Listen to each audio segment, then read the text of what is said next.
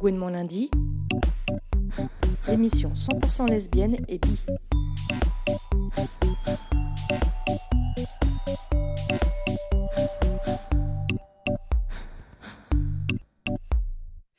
Bonsoir, bienvenue à toutes pour une nouvelle émission de Gouinement lundi, l'émission féministe au prisme lesbien, bi et trans de Fréquence Paris Pluriel sur 106.3 FM. Gouinement lundi est diffusé chaque quatrième lundi du mois de 19h à 20h. Ce soir à la co-animation, Léa Lougiter et Lucie. Bonsoir Lucie. Bonsoir Léa. Pour cette émission, Gouinement lundi se penche sur les mobilisations lesbiennes en Europe, ou plus exactement par-delà les frontières européennes. Avec une actualité d'importance, puisqu'au début du mois, l'une des premières conférences européennes lesbiennes s'est tenue en Autriche, à Vienne, et a réuni pas moins de 500 participantes sur 4 jours. Pour en discuter avec nous ce soir, Yurika Salino, cofondatrice et coprésidente de l'European Lesbian Conference, et Florence Tamagne, historienne spécialiste de l'histoire culturelle du genre, de l'homosexualité et de ses représentations, et notamment autrice de Histoire de l'homosexualité en Europe et plus récemment du crime du palace. Avant de commencer avec euh, les questions, on va se mettre dans le bain avec un reportage effectué directement à, la European Lesbian Conference avec toi, Léa. Et donc la conférence commençait très fort, puisqu'en guise d'introduction, euh, l'ELC recevait Ulrike Lunacek, ancienne vice-présidente du Parlement européen, autrice d'un rapport pour lutter contre les discriminations LGBT-phobes en 2014 et tête de liste des Verts pour les dernières élections législatives en Autriche. On l'écoute. Je suis, c'était la première euh, lesbienne dans, la- politique autrichienne il y a 22 années, ouvertement lesbienne. Et dans cette époque, il, n'y avait personne hein, à l'école. Euh, c'était il y a 40, 45 années. Le mot lesbienne n'existait pas. Et pour ça, c'est très important dans un moment comme nous, nous avons maintenant en Europe, d'avoir une conférence euh, spécialement des lesbiennes parce qu'on on vit dans une, euh, époque où, nous, avons déjà beaucoup de, droits, beaucoup de visibilité, mais ne pas assez. Et il y a des mouvements des fondamentalistes religieux et aussi des nationalistes qui ne veulent pas que ni les femmes, ni les lesbiennes, ni les, ni les hommes gays soient visibles. Il nous dit, vous pouvez faire ce que vous voulez dans votre maison, mais pas au public. Et pour ça, c'est très important d'avoir un espace comme ça, de, aussi célébrer notre existence hein, et la joie de vivre. Une chose, que les hommes en général, les hommes hétéros et gays, a su faire plus mieux que, les femmes, c'est des, des réseaux. Des réseaux et de s'appuyer les uns aux autres. Et les femmes, pour quelques raisons, c'est une, chose philosophique ou politique, euh, nous n'avons pas assez de tradition de se faire. hein. Et pour ça, c'est très important de l'avoir. Parce que quand nous nous connaissons des différents pays, quand nous parlons de les différents hum, suc- succès qu'on a eus, mais aussi les difficultés qu'on a, c'est mieux, de- c'est plus facile, c'est plus possible de lutter ensemble. Alors de retour sur le plateau, euh, Yuri Casalino, comment est-ce que vous avez eu l'idée d'organiser cette conférence? Quelle était la genèse? Est-ce que c'était, comme vient de dire euh, Ulrike Lunacek, pour créer un réseau européen lesbien? Je pense que déjà, Ulrike Lunacek a pratiquement tout dit. On n'a même pas besoin de faire l'émission. Euh, non, euh, c'était très important ce que ce que qu'elle racontait dans cette euh, dans cette toute petite intervention. Et c'est vrai que elle, par exemple, c'est une des très très très peu de femmes lesbiennes en politique qui soient out, qui portent les couleurs de, de- de- de- des lesbiennes. Euh, de manière, euh, oui, de, de- de manière ouverte. Et, euh, et depuis toujours, elle a représenté les lesbiennes, elle a aussi représenté la gauche, elle a aussi représenté les Verts. Donc c'est quelqu'un qui a été au tout début une grande inspiration pour nous. Elle nous a aidés pour faire les premières réunions qui nous ont permis de, de nous mettre ensemble. Ça, ça datait, c'est quand à peu près qu'il y a eu... euh, En fait, on a commencé à réfléchir à faire une conférence l'année dernière, au mois d'octobre, justement, euh, à la conférence européenne de l'ILGA. L'ILGA est, est une association parapluie, on appelle ça, dans laquelle en fait toutes les différentes associations nationales peuvent adhérer. Et en fait, l'ILGA est, censé porter un peu euh, au niveau européen, parce qu'il y a une, une ILGA Europe, euh, est censé un peu porter les revendications des mouvements européens euh, LGBTQI. Et donc, on était à la, réunion annuelle de l'ILGA l'année dernière et on a fait. On, s'est retrouvé entre, entre WIN, quoi. Et on, a, on a discuté de celles qu'on pensait être nos spécificités et nos besoins et de, des raisons pour lesquelles il n'y avait jamais euh, de, de conférences ou de, de, représentation politique ou de, il n'y avait pas beaucoup de choses culturelles non plus qui se passent et qui parlent euh, spécifiquement des lesbiennes. Et donc on s'est dit que ça allait peut-être être intéressant de, mettre euh, en marche un mouvement pour essayer de créer une première conférence européenne donc c'était des personnes individuelles ou des associations qui ont... C'était plutôt des personnes individuelles qui par ailleurs travaillent dans toutes sortes d'associations ou qui sont professionnels euh, dans d'autres choses. Euh, il y avait aussi bien des, des individuals, comme, comme les appellent les Américains, euh, et des gens, donc personnes qui sont par ailleurs des médecins ou n'importe quel type de métier, mais qui s'intéressent à la politique. Et puis il y avait des, professionnels de, de, de, de l'activisme politique, surtout euh, euh, des gens de l'Europe de l'Est, parce qu'en Europe de l'Est, euh, il y a plus, pour des raisons politiques assez claires, mais étrangement, parce que les, économiquement, les, économies de l'Est vont moins bien que les économies de, l'Ouest, mais il y a plus de, gens qui sont professionnels de, de, l'activisme politique LGBTI. Et pourquoi vous avez choisi Vienne? Euh, Vienne, c'était euh, la deuxième euh, ville qu'on aurait voulu, dans laquelle on aurait voulu la faire. C'est juste parce qu'il y avait quelqu'un dans ce tout premier groupe qui travaillait chez les Verts, donc justement dans le parti de Lunacek, et, qui nous a dit mon parti est d'accord pour que je puisse donner quelques heures de, mon travail pour cette, conférence. Et donc, et donc on s'est dit, bah, chouette, ça veut dire qu'on va pouvoir avoir déjà euh, une euh, structure locale, même si la structure était quelques heures du travail d'une lesbienne. Mais bon, on va dire que c'était déjà plus que rien. Et une mini-structure locale qui, qui, pouvait nous aider dans le travail de la logistique, quoi, de comment faire pour trouver une salle, savoir trouver des hôtels, et toute la partie organisation logistique. Donc un an d'organisation. Et donc après, qu'est-ce qui s'est passé durant ces quatre jours finalement? Est-ce que, est -ce que tu peux nous dire un petit peu les eh ben, thématiques ça, qui ont été évoquées? Je sais plus du tout. en fait, je, n'ai aucune idée. J'étais euh, là-bas pendant quatre jours. Euh, chaque jour, on s'est réveillé et on se disait oh là, on est, euh, on est déjà mort et on est, on est dans, l'enfer ou dans les paradis des, activistes. C'est-à-dire que la même journée recommence tous les jours, tous les jours, tous les jours. mais non, mais c'était, c'était extrêmement intense. Il y a eu, d'abord, on a commencé avec cette, ce moment un peu plus institutionnel, politique, dans lequel justement Lunacek a pris la parole.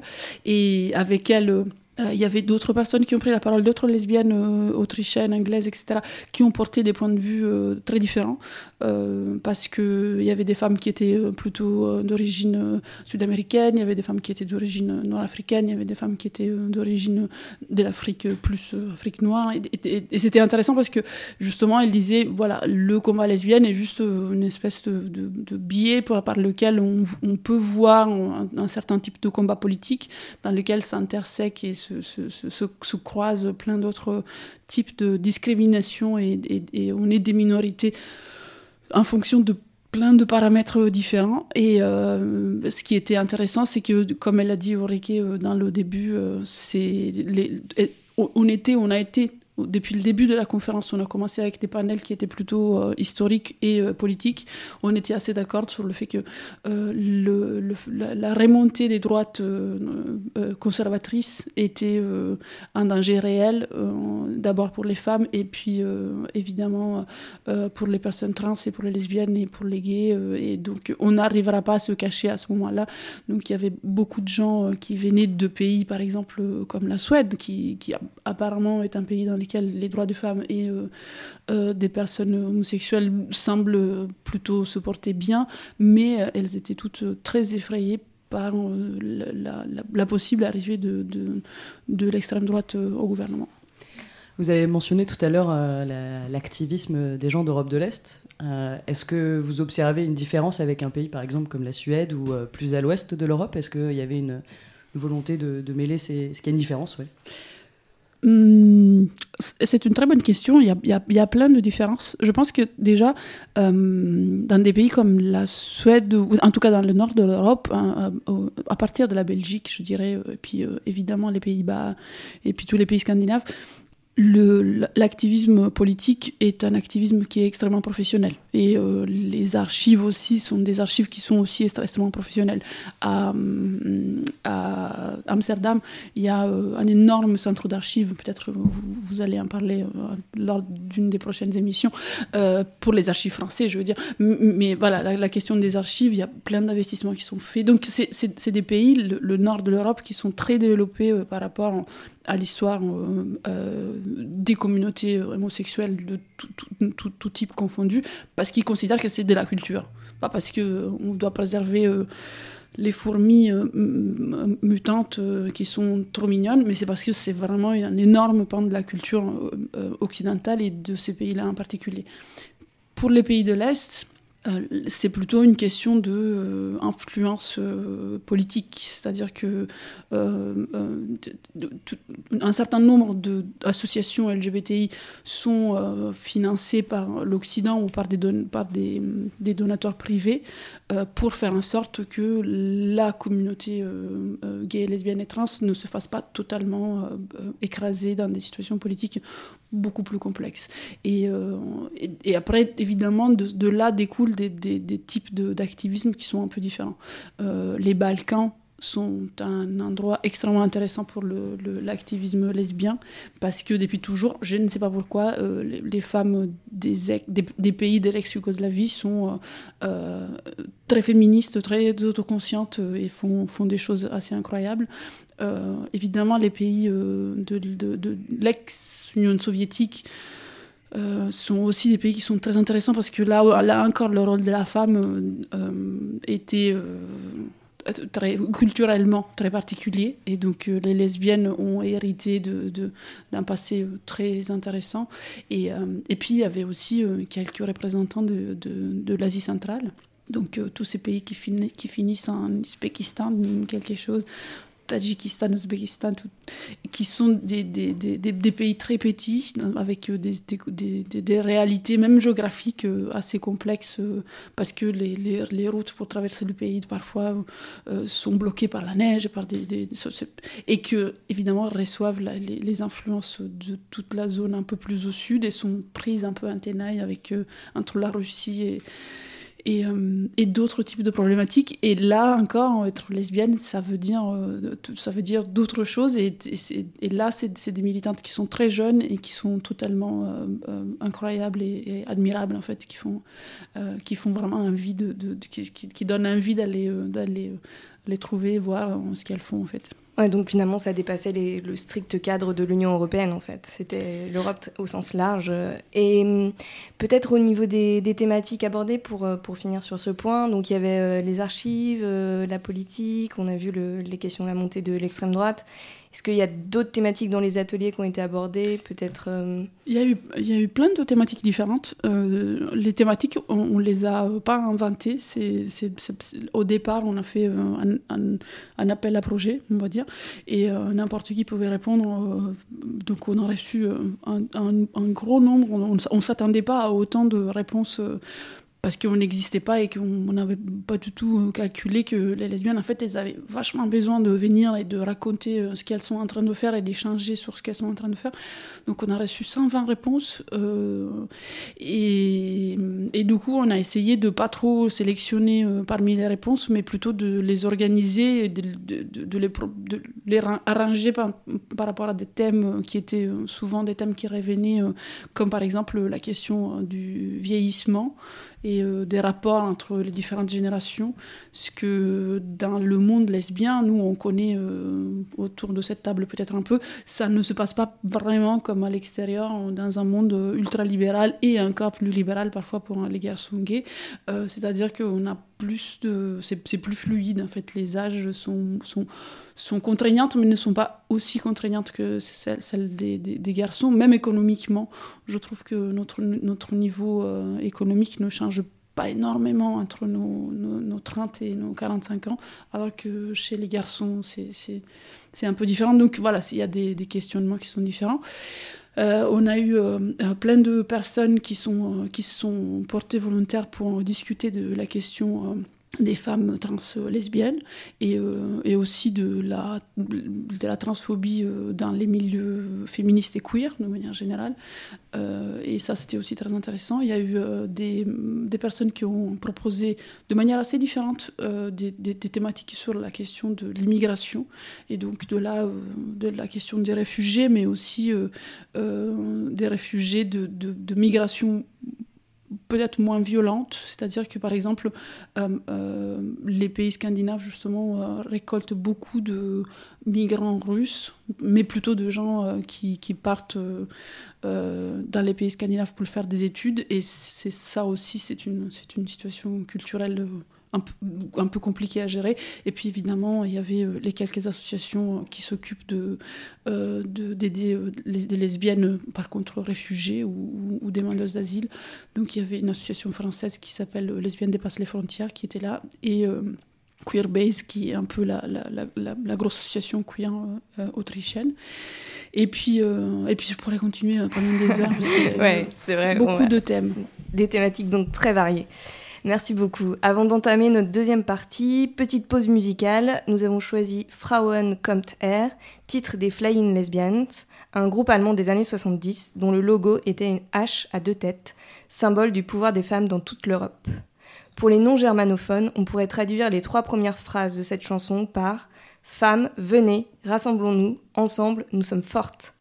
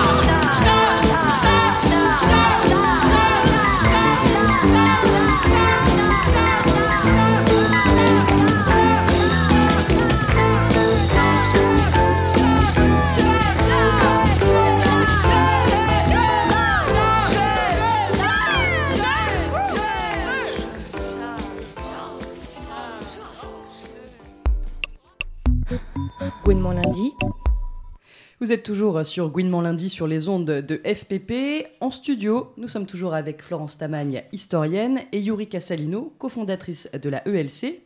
Il s'avère que justement la European Lesbian Conference n'était pas exactement la première conférence de ce genre.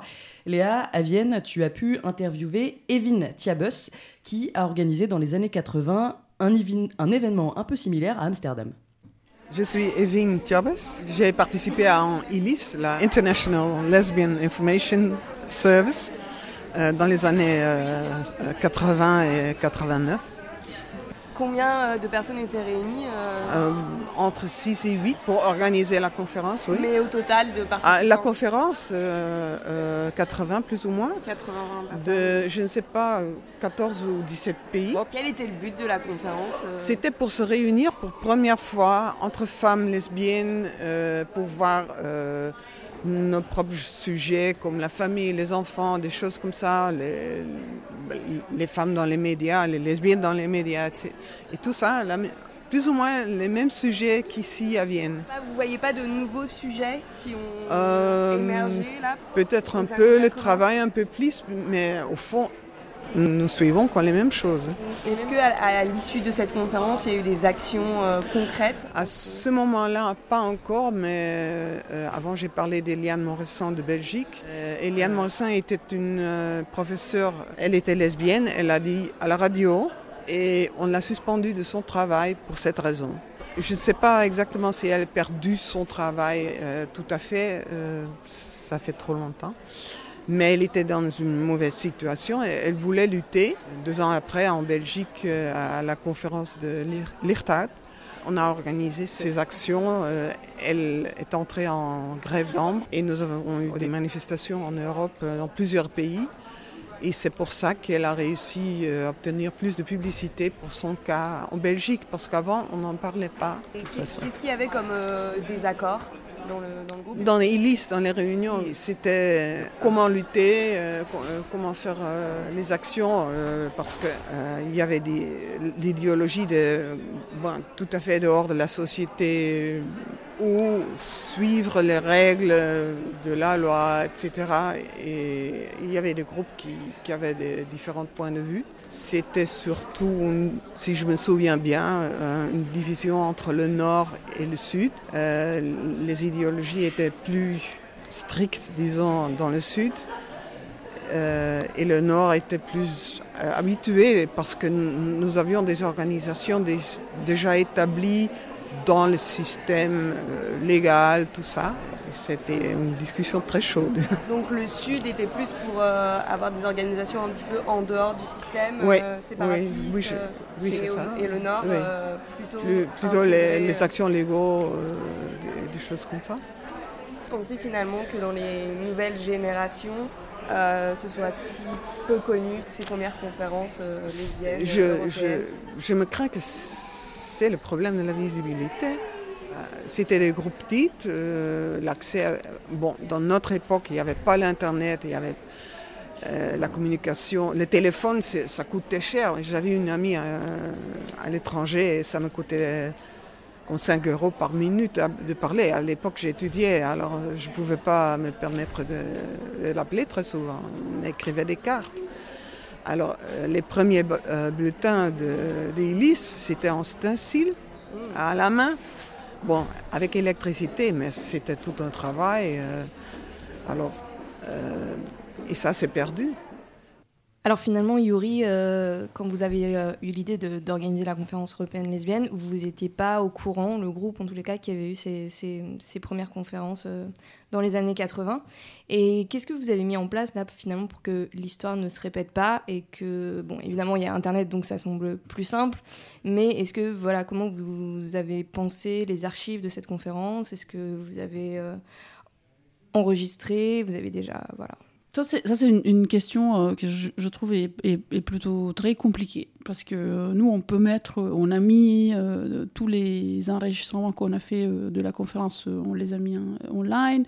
Mais ça ne veut pas dire les préserver. Ce n'est pas un archive. Ça peut partir l'année prochaine quand on, on, nous pourra pas se permettre de renouveler le, nom de domaine de, du site, donc c'est pas c'est pas du tout quelque chose de pérenne. On, on, va faire, on va imprimer euh, un, un, compte rendu de ce qui s'est passé pendant la conférence euh, pour essayer d'avoir au moins euh, quelque chose de physique qui va peut-être durer quelques 25 ans ou 30 ans. Mais là encore, ce n'est pas. la question des archives, c'est une, c'est une question qui est, qui est beaucoup plus compliquée. Moi, je suis totalement débutante, je, je, je n'y connais, connais rien. Tout ce que je sais, c'est que et ça, on en a parlé au, euh, démarrage de la conférence. La première euh, réunion plénière a été justement sur la question de l'histoire. Et euh, Evienne, qu'on vient d'entendre, était parmi les personnes qui étaient invitées à en parler. dans les années 90, j'ai commencé ma vie militante avec une une euh, conférence lesbienne qui s'appelait la Seconda Settimana Lesbica, c'est-à-dire la deuxième semaine lesbienne, ce qui présuppose qu'il y a dû y en avoir une première avant. Mais voilà, j'en sais rien. Et, et, c'était en 96. Et je n'ai jamais réussi à trouver les actes de, ce, de cette conférence. Et pourtant, j'y étais. Et, ça, veut dire que si, il y a eu évidemment quelques photocopies qui ont été faites et quelques-unes de mes copines doivent l'avoir dans un, dans un armoire euh, quelque part. Mais ça, encore une fois, ce n'est pas, euh, pas un archive. Un archive, ça veut dire que c'est pris en, compte par une entité, que ce soit une entité privée ou une entité étatique, donc euh, payée par nos impôts, qu'elle soit préservée, qu'elle soit insérée dans un cadre compliqué de plein d'autres choses, avec les liens historiques qu'il faut, qu'il y ait des gens qui travaillent dessus euh, de manière assez régulière. Euh, et, donc, euh, moi, j'aurais été extrêmement contente d'avoir facilement accès à ceux dont elle parle Evian dans le, dans le reportage, c'est-à-dire les archives de justement de ILIS, donc de, de, cette International Lesbian Information Service, qui était une espèce de coordination lesbienne internationale et de, toutes leurs conférences. Et en fait, elles sont inatteignables, ces archives-là, à moins de prendre rendez-vous euh, euh, à Amsterdam avec euh, la dame qui s'occupe de, ce, de, de cette archive-là et aller rechercher pendant quelques heures et relire une par une les photocopies de ce, de ce travail-là. Donc là, pour le LC, pas de solution pérenne, mais c'est en ligne pour l'instant. Est-ce que nos auditrices, par exemple, peuvent, euh, peuvent écouter euh... Ouais, sur le site euh, de la donc sur le site qui s'appelle European Lesbian Conference.org, euh, il commence à y avoir les, les rushs de tout ce qui a été enregistré par vidéo, donc de, des enregistrements vidéo. Sur, le, sur la page Facebook de la conférence, il y a aussi pas mal de choses qui ont été euh, capturés soit euh, par euh, des, caméras un peu plus professionnelles, soit juste par des spectateurs qui ont filmé et qui ont fait des lives. Donc ça va rester là pendant quelques temps. Et puis là encore, qu'est-ce qui, qu'est-ce qui va se produire des archives Facebook? J'en sais rien. Et, mais bon, pour le moment, il y a des choses qui sont disponibles. Bon, donc dépêchez-vous d'aller écouter. Euh, justement, la question euh, des archives avec euh, toi, Florence. je rappelle que tu es historienne. Tu as écrit Histoire de l'homosexualité à Londres, Berlin et Paris entre 1919 et 1939. Est-ce que cette difficulté à accéder aux archives, c'est quelque chose que tu as rencontré dans ton travail? C'est une difficulté que je rencontre toujours, que mes étudiants qui veulent travailler sur ces questions rencontrent systématiquement, mais ça se pose de manière très différente selon les pays, ça se pose aussi de manière très différente selon si l'on travaille sur les gays, sur les lesbiennes, sur les trans par exemple, ça dépend aussi des périodes.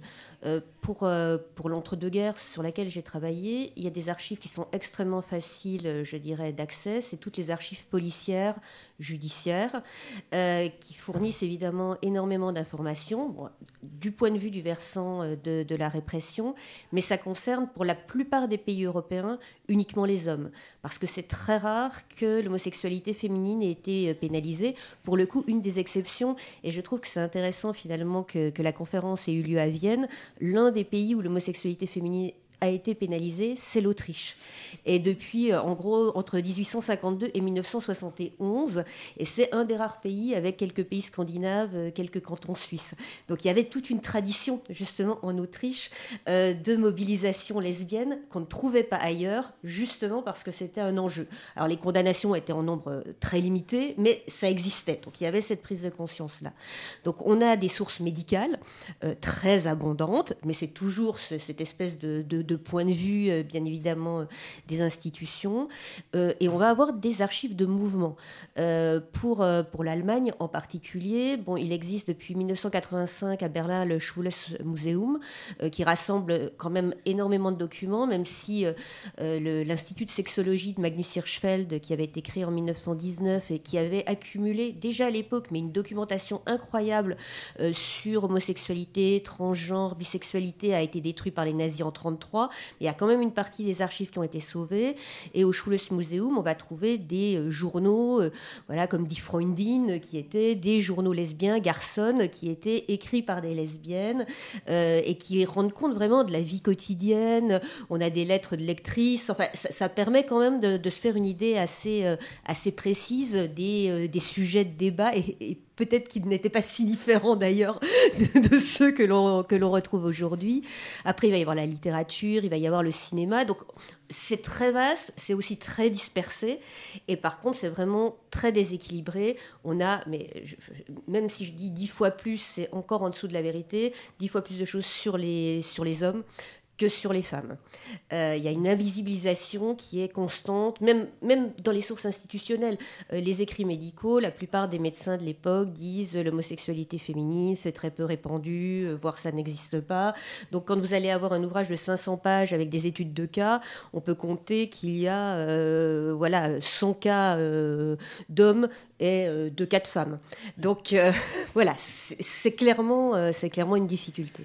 Tu, as travaillé, euh, donc je le disais tout à l'heure, précisément sur euh, Londres, Berlin et Paris. Pourquoi le, choix de ces villes? Est-ce que tu as vu des différences de mobilisation, de mouvement?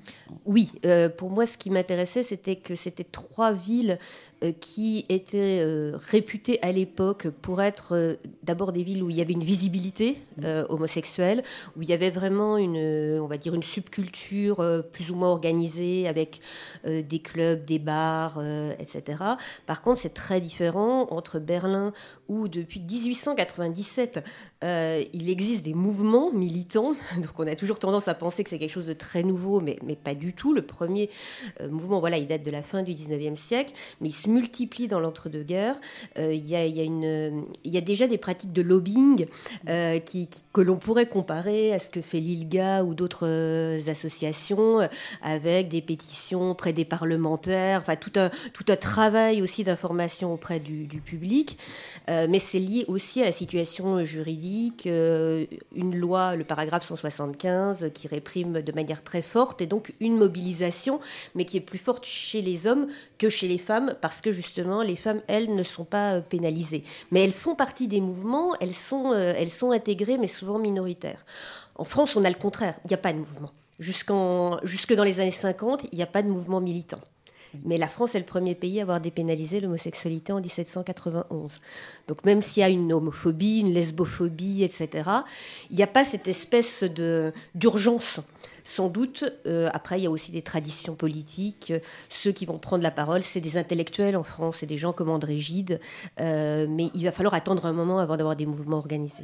Finalement, euh, l'activisme lesbien, il est présent dès le début. Euh, c'est juste qu'il était euh, quelque part tributaire des hommes, encore et toujours jusqu'à alors, c'est vraiment, je dirais, le, phénomène récurrent, et quelles que soient les époques que, l'on étudie. Alors, c'était déjà le cas au 19e, début 20e siècle. Quand on prend, on va dire, la deuxième vague, si on fait un espèce de parallèle avec le féminisme dans les années 50, on a les mouvements homophiles, et il y a très peu de mouvements homophiles lesbiens. Il y a les, Daughters of Bilitis, les filles Bilitis aux États-Unis, mais en Europe, tous les mouvements sont des mouvements très majoritairement masculin. Euh, Arcadie en France, il y a à peu près 2% de femmes. Et c'est clair que vous avez quelques articles euh, qui sont consacrés aux problématiques lesbiennes, mais c'est vraiment extrêmement marginal. Vous avez même des, des, publications enfin comme Futur, qui était une publication homophile française, qui sont clairement misogynes, enfin qui disent, voilà, en gros, lesbiennes, ça nous intéresse pas. Euh, vous avez un autre exemple qui est frappant et qui est aussi euh, assez représentatif, c'est en Suisse, euh, la revue association qui s'appelait Der Kreis, le Cercle, mm. qui a été créée en 1932 par des femmes, qui au départ est entièrement gérée par des lesbiennes et où les, les hommes vont petit à petit prendre de l'importance jusqu'à ce qu'en 1943, ça devienne entièrement masculin. et que les femmes finalement disparaissent. Et on va avoir ce, ce même type de problématique dans les années 60 autour du phare. Le Front homosexuel d'action révolutionnaire, il est créé par des femmes, euh, mais qui vont en partir très vite parce que les problématiques masculines ont pris, euh, ont pris le dessus. Tu as évoqué euh, l'ILGA tout à l'heure. Est-ce que la mobilisation s'est institutionnalisée? Alors, la mobilisation, oui, c'est institutionnalisé. Alors, l'ILGA, juste, juste pour montrer que c'est toujours la même chose, l'ILGA, au départ, c'était LIGA, il n'y avait pas lesbiennes.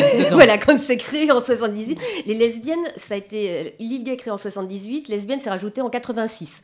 Donc euh, on voit quand même. 86, oui. oui, voilà. C'est tard. C'est tard, voilà. Euh, non, ça s'est institutionnalisé, ça s'est professionnalisé. Je trouve que c'est ce que Yuri disait euh, tout à l'heure, mais ça participe de de différentes problématiques. C'est-à-dire que, en effet, euh, avec l'Union européenne, il va être possible de mener véritablement un travail euh, de lobbying avec des effets euh, qui, sont, qui sont réels. Au départ, quand l'ILGA est créé, c'est notamment par des euh, activistes anglo-saxons qui cherchaient à régler la question euh, de la pénalisation de l'homosexualité en Irlande du Nord, qui, euh, qui était restée en vigueur alors même que le Royaume-Uni, enfin, à la base, l'avait supprimée. Et donc, comme ils n'arrivaient pas à faire pression sur le gouvernement national, ils vont chercher une autre voie, et cette autre voie, c'est de passer par l'Europe, alors que la Grande-Bretagne venait en gros d'entrer dans, dans l'Union européenne. Et vous avez un autre objectif qui est vraiment de créer une solidarité. Et dans les, premiers activistes de l'ILGA, il y a en effet ce que, ce que Yuri a, bien expliqué, c'est-à-dire qu'il y a une très grande sensibilité euh, aux questions des pays d'Europe centrale et, euh, et, orientale. Et on avait d'ailleurs des gays, des lesbiennes qui s'étaient réfugiés euh, avant la chute du mur en Autriche, qui était toute proche et historiquement de toute façon liée, et qui avaient conscience finalement que l'Europe, c'était peut-être le moyen de passer au-dessus des, des résistances nationales. Bon, après, il y a les financements euh, c'est clair qu'avec ILGA euh, Europe, euh, aujourd'hui, elle est quand, enfin, c'est quand même financé très largement par, voilà, par l'Union européenne. Et puis, il y a, il y a le fait que toutes les questions des droits sont, ont été intégrées dans les traités, dans le traité d'Amsterdam, par exemple, en 1997, ce qui fait que pour les pays aussi qui voulaient devenir membres de l'Union européenne. Parmi les cases à cocher, bon, c'était certainement pas la plus importante, hein, euh, mais il y avait normalement la question des discriminations euh, liées à l'orientation sexuelle. Après, ça a quand même des, des conséquences, c'est-à-dire qu'on a en effet une espèce de peut-être d'élite d'activistes euh, qui s'est développée et c'est forcément, enfin je dirais par la nature même du travail, des personnes, alors souvent jeunes, mais euh, qui ont quand même une bonne formation, euh, alors soit enfin, universitaire, qui, qui, euh. ont juridique, qui doivent parler plusieurs langues, etc. Donc, donc ça crée forcément là aussi un certain type euh, d'activisme qui est, qui est professionnel et qui est assez éloigné de ce qu'on voyait notamment dans les années 70. Euh, je, voulais un peu rebondir justement là-dessus sur les, euh, les, moyens de mobilisation, les, les techniques, les, les savoir-faire, parce que j'imagine que ça a peut-être aussi été échangé au sein de la European Lesbian Conference.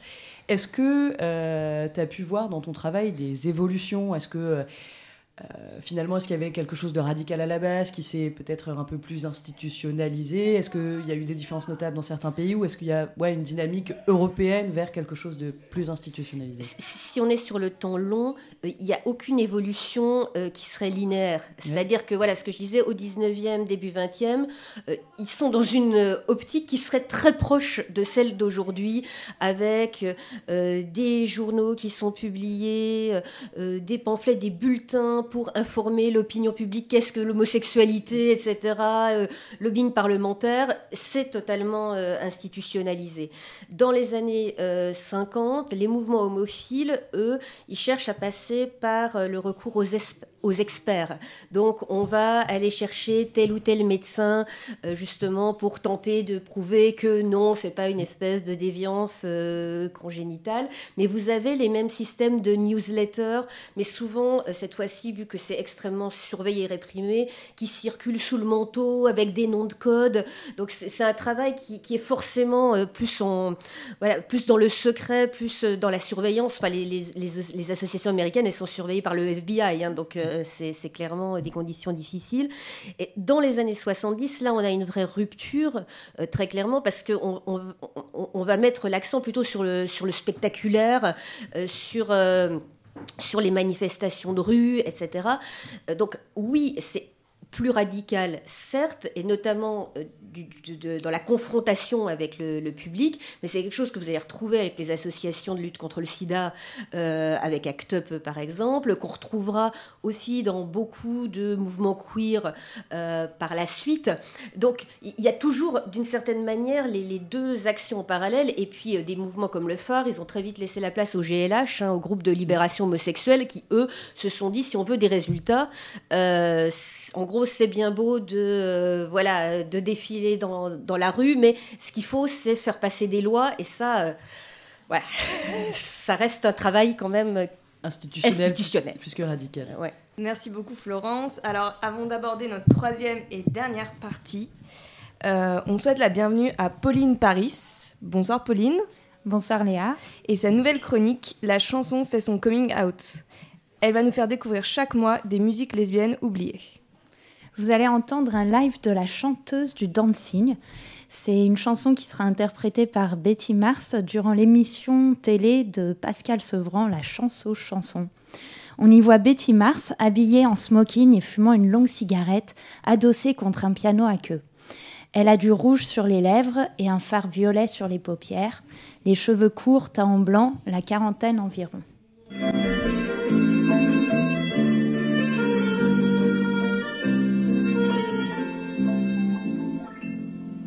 Elle était chanteuse dans un dancing, et elle paraissait habillée en smoking, et toutes les femmes étaient folles de madame, folles de madame.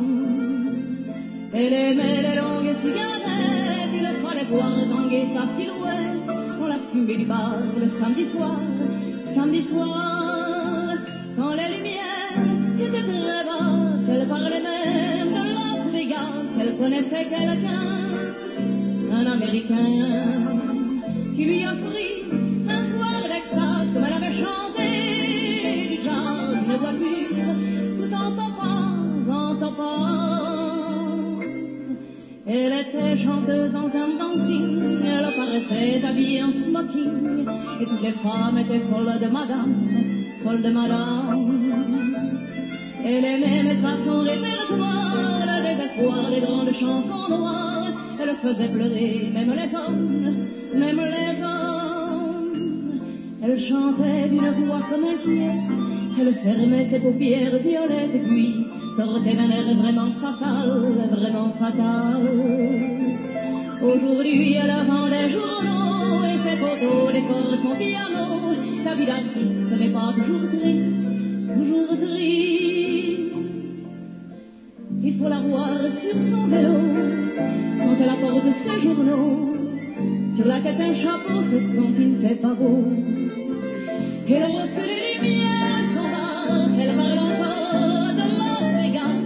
Une voiture tout en topaz, en topaz.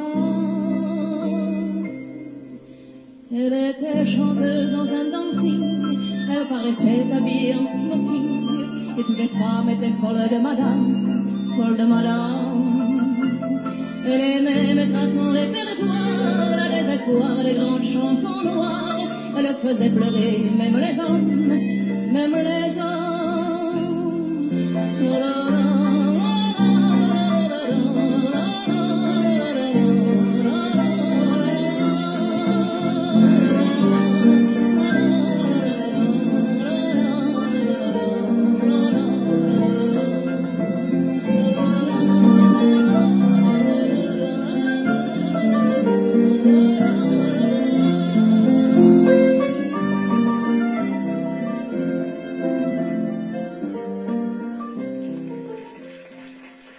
Cette chanson a été écrite en 1973 par Jean-Loup Dabadi, qui a notamment été le scénariste du film Nous irons tous au paradis, évoquant l'histoire d'un coming out gay.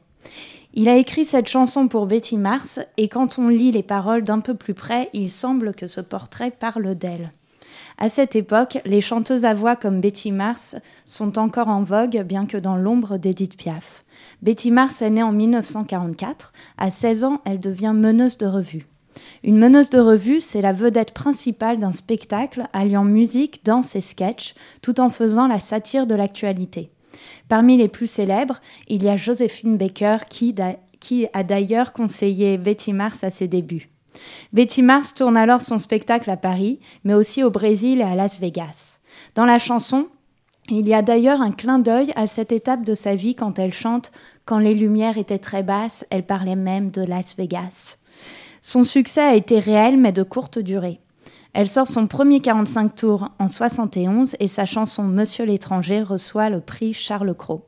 En 72, elle est choisie pour représenter l'Eurovision et en 74, elle prête sa voix au personnage d'Edith Piaf dans le film de Guy Casaril. Et figurez-vous qu'en 75, elle joue dans Émilienne, un film érotique lesbien relatant l'histoire d'un trio amoureux entre deux femmes et un homme. Cette découverte me ramène à la chanson et aux paroles suivantes.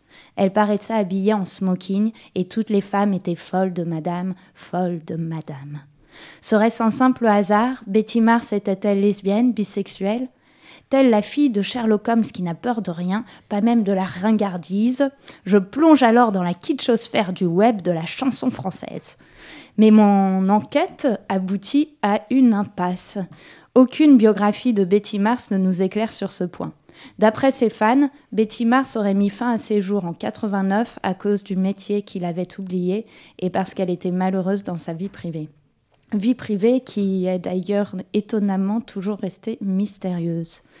Betty Mars a beau avoir disparu avant l'ère d'Internet, on peut aujourd'hui entendre ses chansons sur YouTube et pour moi, personnellement, elle sera toujours la chanteuse du dancing. Lundi, vous êtes toujours à l'écoute de Gouinement lundi sur Fréquence Paris Pluriel pour la troisième et dernière partie de notre émission consacrée aux mobilisations lesbiennes en Europe. Dans cette fin d'émission, il sera plutôt question des pistes d'action au niveau des politiques européennes. Pour se lancer dans le sujet, on écoute Evgenia Giacomopoulou, qui intervenait en clôture de la conférence européenne lesbienne à Vienne. Alors, je m'appelle Evgenia Giacomopoulou et je suis conseillère de programme à l'unité orientation sexuelle et identité de genre du Conseil de l'Europe. C'est une organisation européenne qui compte au sens large, à savoir qu'il y a 47 États membres. Ce qui est très important, ça nous permet évidemment de travailler avec euh, l'Europe de l'Est, euh, certains pays de l'Asie centrale, euh, et donc des pays où il y a des enjeux et des difficultés particulières pour la communauté LGBTI. Pour donner quelques exemples de ce qui a déjà été accompli euh, au Conseil de l'Europe, euh, on a eu des, instruments qui ont euh, le premier instrument spécifiquement touchant à la question de la discrimination sur la base de l'orientation sexuelle et l'identité de genre. Donc ça, c'était en 2010. Mais très récemment, on a eu une résolution de notre Assemblée parlementaire qui vise euh, les droits des personnes transgenres.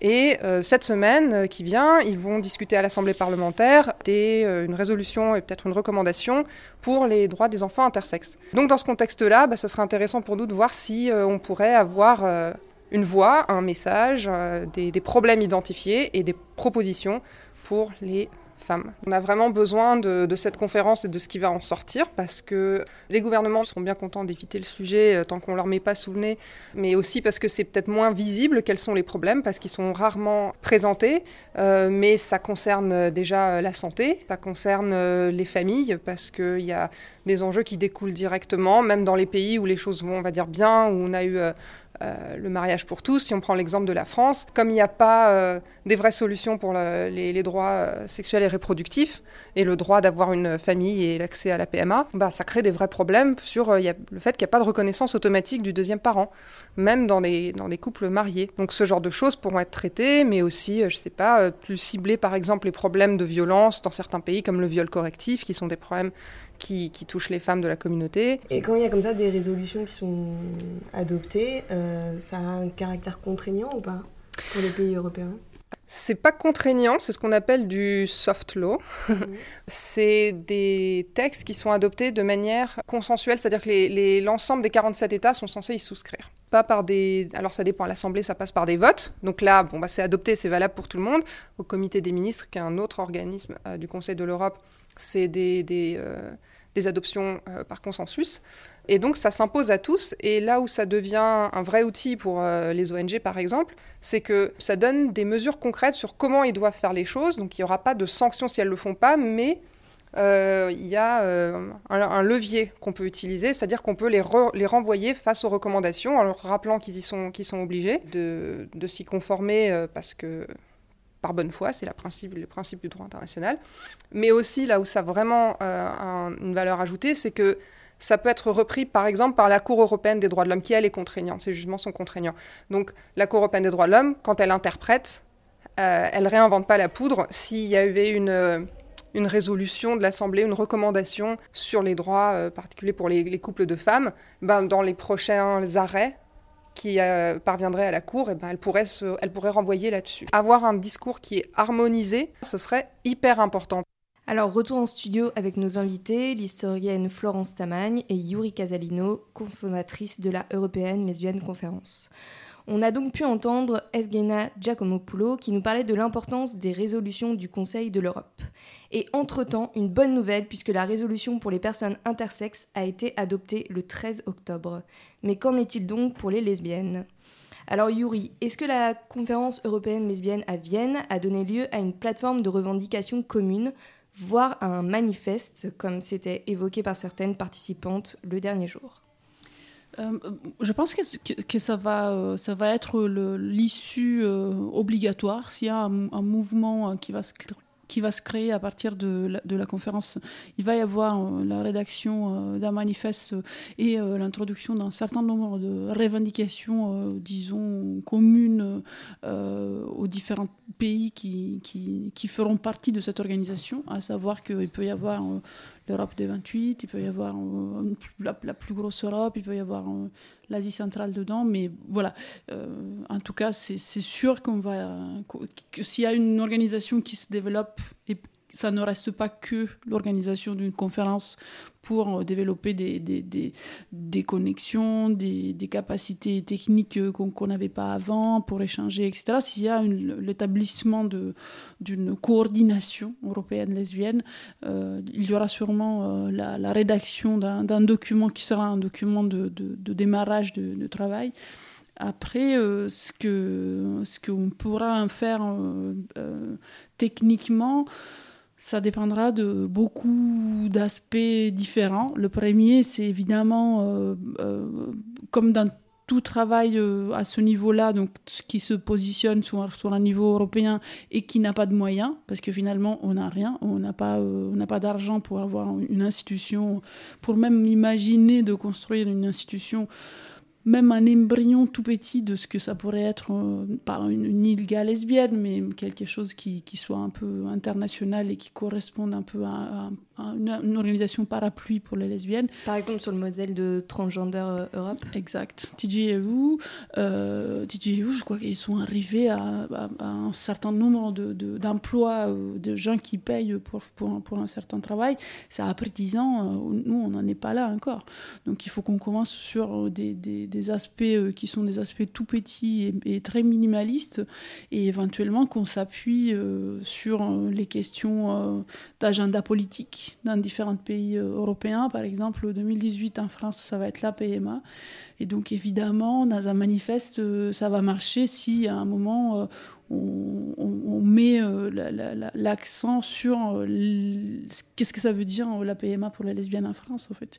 Parce que médiatiquement, ça va faire parler de la conférence européenne lesbienne, parce que dans l'autre sens, les médias ou les politiques vont inviter des femmes qui pourront se taguer de, faire partie de, de, la coordination lesbienne européenne. Donc c'est évident qu'on va commencer sur des petits thèmes et essayer de voir en fonction de l'agenda, des agendas nationaux, quelles sont celles qui peuvent un peu fonctionner en fait.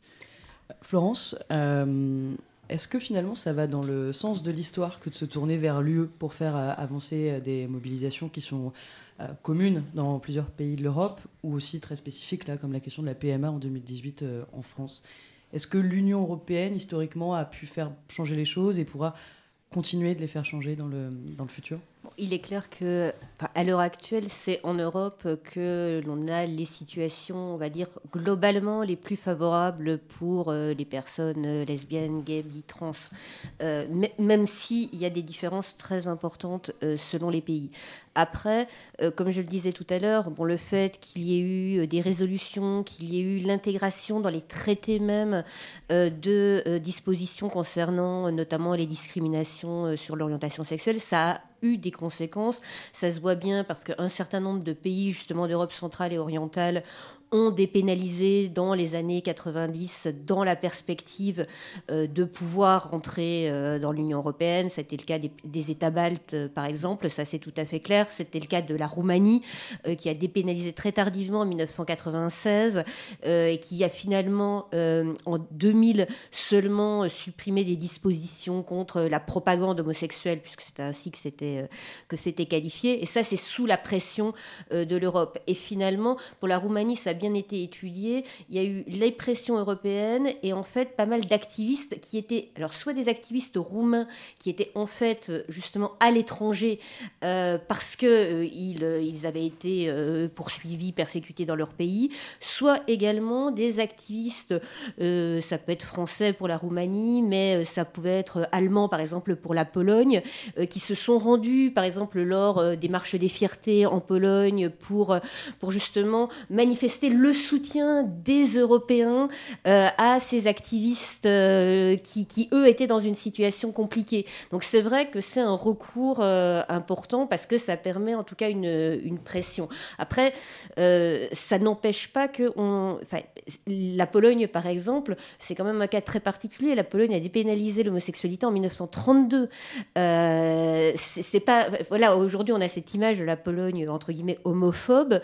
c'est pas forcément historiquement euh, le cas. Il y a bien sûr le poids de l'Église catholique et bien d'autres choses, mais ça est devenu un argument de certains partis nationalistes qui, pour affirmer leur patriotisme, leur différence par rapport à l'Europe, prennent l'exemple notamment des droits des personnes LGBT pour dire euh, l'Europe que vous défendez, c'est une Europe de la décadence, etc. Donc ça peut aussi se retourner euh, par moment, mais ça n'empêche pas que oui, l'Union européenne, c'est certainement une des, chances. Si, je peux juste ajouter une chose par rapport à ce qu'elle disait euh, Evgenia dans l'extrait juste avant, la question de l'Europe, pour elle, qui est au Conseil de l'Europe, est de dire à quel moment il va y avoir un groupe de lesbiennes qui va être capable de euh, nous obliger à faire rentrer dans nos agendas un certain nombre de questions et de thématiques qui sont euh, fondamentalement lesbiennes. Et, parce que euh, ce n'est pas seulement le Conseil de l'Europe, mais c'est aussi euh, d'autres institutions comme les, les, Nations Unies ou le FRA, qui est la partie des Nations Unies qui s'occupe en particulier des droits des femmes. il disait, voilà, sur une centaine d'études qui ont été commandées en 2016, il n'y en a qu'une seule dans laquelle explicitement c'est nommé, la, la, question lesbienne est nommée. Et, c'est des, études qui concernent les femmes, c'est pas des études qui concernent les pigeons. Donc, euh, ça, ça, ça veut dire que l'Europe a aussi besoin de nous et de notre travail au niveau européen euh, pour euh, s'auto-obliger à prendre en compte un certain nombre de choses qui, qui nous concernent. Et est-ce que finalement la difficulté, c'est pas par exemple, pour Transgender Europe, il y avait une revendication euh, claire, euh, voilà, le, changement d'état civil euh, facilité ou libre et gratuit, ou voilà. Et pour les lesbiennes, est-ce que tu parlais de la PMA en France, est-ce qu'il faut juste suivre le calendrier politique selon les pays, ou est-ce que ce serait pas plus fort de trouver une, une revendication à porter et de s'y tenir, peut-être qui parle aussi plus à tous les pays, ou je sais pas bah, la, question euh, des lesbiennes, c'est que la différence avec la question trans est euh, évidemment celle une question légale. Et je ne pense pas qu'on sera comme ça d'emblée capable de trouver une, une, revendication qui réunit tout le monde et qui soit assez parlante quand j'ai commencé à faire euh, du fundraising pour réussir à trouver un peu d'argent pour faire cette conférence, euh, les donors, donc les, gens qui sponsorisent, m'ont demandé oui, mais bon, finalement, quelle est la spécificité lesbienne? Qu'est-ce que vous cherchez? Donc, c'est ce type de questions qu'en fait, tu, es mal, mais vraiment mal quand on te pose cette question parce que tu aurais dû déjà faire tout le travail pour pouvoir répondre à la question qui est contenue dans. La, réponse est contenue dans la question. Donc, euh, je, je pense que la revendication qui finalement me semble celle qui nous rapproche, en tout cas aujourd'hui en tant que lesbienne, euh, de l'Est et de l'Ouest, coup celle qu'on a vue jusqu'à maintenant, c'est la question de la visibilité, dans le sens où si tu es invisible, tu n'existes pas et donc tu n'as pas de droit. Et c'est ça qui est en train de se produire aujourd'hui euh, en Europe, c'est que les lesbiennes n'existent pas, le mot lesbienne n'est pas utilisé, euh, nos emails, nos mailing lists, parce que c'est marqué European Lesbian Conference, vont directement dans les spams, parce que c'est considéré comme un truc, de, de, comme un fichier de, sexuel. Donc, euh, le, problème, pour le moment, vraiment la base, la toute première clé qu'il faut réussir à tourner, c'est essayons d'avoir de la visibilité et puis à partir de la visibilité, essayons de travailler sur euh, des questions, euh, d'autres questions qui concernent les lesbiennes. Tout à l'heure, tu parlais euh, de Betty Mars et de son suicide. Une des choses qui, qui est sortie numériquement à, partir de, des enquêtes qui ont été faites sur la question lesbienne, c'est que les lesbiennes, comme les garçons gays, comme les trans, etc., mais les lesbiennes encore plus, ont tendance à à vouloir se, sauter la vie euh, à cause de conditions de vie qui sont, qui sont extrêmement complexes euh, et économiquement et psychologiquement et au niveau de, la, de leur santé physique parce que ce n'est jamais pris en compte.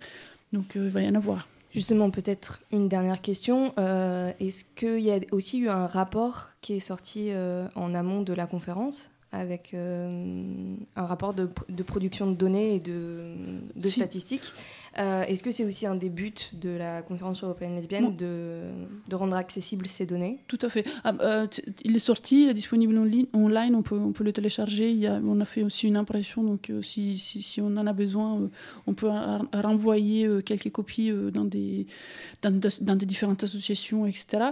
Et c'était sur quoi alors? Il y a quelques données qui sont, qui sont disponibles, notamment le, le FRA, qui est une, la partie, de, comme je disais tout à l'heure, de l'ONU qui s'occupe des femmes des, homosexuels de manière générale, des trans, etc., euh, a fait quelques questionnaires. C'est pas énorme, c'est surtout euh, euh, les gens qui ont répondu viennent surtout d'Europe de, de l'Ouest. Euh, mais quand même, il y a disponible quelques, il y a quelques données qui sont disponibles. Il y a d'autres pays comme l'Angleterre ou les pays euh, scandinaves qui ont fait euh, quelques études. Donc il y a un début, un démarrage de, données qui, qui, est, qui, est, disponible. Sur les discriminations Sur les discriminations qui font, auxquelles les lesbiennes font face dans les différents pays. et voilà, pour le moment, c'est vraiment très, très. très c'est le tout début. Et il faudrait en avoir à disposition beaucoup plus pour pouvoir avoir. Là aussi, c'est une question d'argumentaire pour pouvoir avoir un peu la, les armes pour aller dire ah non mais attention ça c'est ça c'est important parce que euh, il y a euh, X de lesbiennes qui se retrouvent dans cette situation. Est-ce qu'il y a, pour finir, vraiment une, une, prochaine édition de prévue de la conférence européenne lesbienne? Ça va être annuel ou euh, On a décidé, pour le moment, on a décidé de la faire biannuelle, mais peut-être que l'année prochaine, on va changer, on va la faire triannuelle. Non, je ne sais pas. On essaye de reculer pour le moment. Le, le, moment où on va décider quand est-ce que ça va se passer la prochaine édition. non, mais on, commence à réfléchir. Une information super importante, il commence à y avoir des discussions euh, sur euh, l'organisation d'une Global Lesbian euh, Conference. Euh, ça, mondial donc. Ouais, mondial. Euh, ça va être probablement en 2019 et ça va être probablement, ils appellent ça le Global South, probablement en Amérique latine ou par là. Mais voilà, rester connecté, évidemment, la, conférence lesbienne européenne tiendra compte de, ça pour essayer de ne pas en faire deux dans la même année parce que voilà, comme on a beaucoup d'énergie, faut pas non plus jeter toutes les cartouches en même temps. Euh, merci. C'est euh, la fin de cette émission de Gouinement lundi. Merci à nos invités, Florence Taman, Yurika Salino, d'avoir été avec nous eh bien, euh, pendant un peu plus d'une heure. Merci également à toute l'équipe de Gouinement lundi, Lila, Juliette, Amandine, Mathilde, Capucine, Serena, Pauline et Isabelle, et Léa et moi-même. si vous avez raté le début de cette émission ou que vous souhaitez tout simplement nous réécouter, eh bien rendez-vous sur la page Facebook de Gouinement lundi ou sur Deezer. Sachez que vous pouvez également nous suivre sur Twitter, où on essaye de répondre un peu à vos questions. À suivre, Homo Micro, qui reçoit ce soir Yves Navarre pour la sortie d'un recueil de poèmes, et Jean-Paul Genquin dans le cadre du salon BD LGBT de novembre 2017, qui se tiendra à la mairie du 4e. On termine cette émission avec une chanson de Björk, et bien tout simplement pour rendre hommage à toutes celles qui, comme la chanteuse et actrice, ont récemment pris la parole dans les médias, sur les réseaux sociaux ou en public pour dénoncer les agressions et les faits de harcèlement sexuel dont elles ont été victimes.